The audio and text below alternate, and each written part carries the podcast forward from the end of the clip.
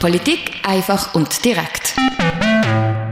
Es ist Sonntagnachmittag und das heißt bei uns bei Radio X nur etwas. Wir schauen nämlich mit dir zusammen zurück, was diese Woche in der Region politisch so gelaufen ist. Und wir fangen gerade an mit einem Wort, das wir in den letzten zwei Jahren viel zu oft haben müssen brauchen. Die Corona-Pandemie. Ja, Corona ist über den Sommer bei vielen wohl ein bisschen in den Hinterkopf geraten. Doch mit der drohenden Herbstwelle rückt auch die Pandemie wieder ins Bewusstsein von vielen von uns. In der beiden Basel kannst du seit dieser Woche für den bivalenten Impfstoff, der gegen die Ursprungsvariante und auch gegen Omikron soll schützen, anmelden. Die Impfkampagne für den Herbst die startet für beide Basel dann morgen.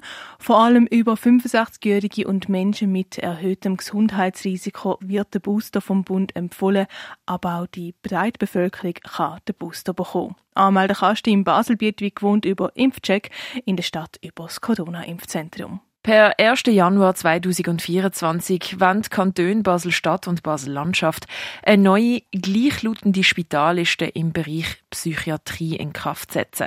Um eine gemeinsame Versorgungsplanung in der Gesundheitsregion können zu bewerkstelligen, ist jetzt die Vernehmlassung zum Versorgungsplanungsbericht Psychiatrie gestartet. Bei dieser Analyse sollen der heutige und zukünftige Versorgungsbedarf ermittelt werden. Die Vernehmlassung die wird bis zum 7. November bei Spitälern, Ärztegesellschaften, Fachverbänden und anderen Kantonen durchgeführt. Die Basler Polizei hat zu kämpfen. Neben dem Personalmangel mit 90 offenen Stellen verzichtet jetzt der Kanton auch auf eine fehleranfällige Polizeisoftware. Das Informatikprojekt als Teil vom Capo 2016-Programm ist von der Stefanie Eimann, Vorsteherin vom Justiz- und Sicherheitsdepartement, gestoppt worden. Das, weil Swisscom keine Offerte eingereicht hat, nachdem sie den Zuschlag bei der öffentlichen Ausschreibung bekommen haben. Die Konsequenz 1,8 Millionen Franken sind in Sand gesetzt worden. Und noch ein Blick ins Baselbiet. Das Life Science Unternehmen Bachem eröffnet einen neuen Standort in der Nordwestschweiz. Bis jetzt betreibt das Unternehmen schon zwei Standorte in Bubendorf und in Vionas und als dritter Standort ist das Baselbieter Salina Raurica im Gespräch gewesen.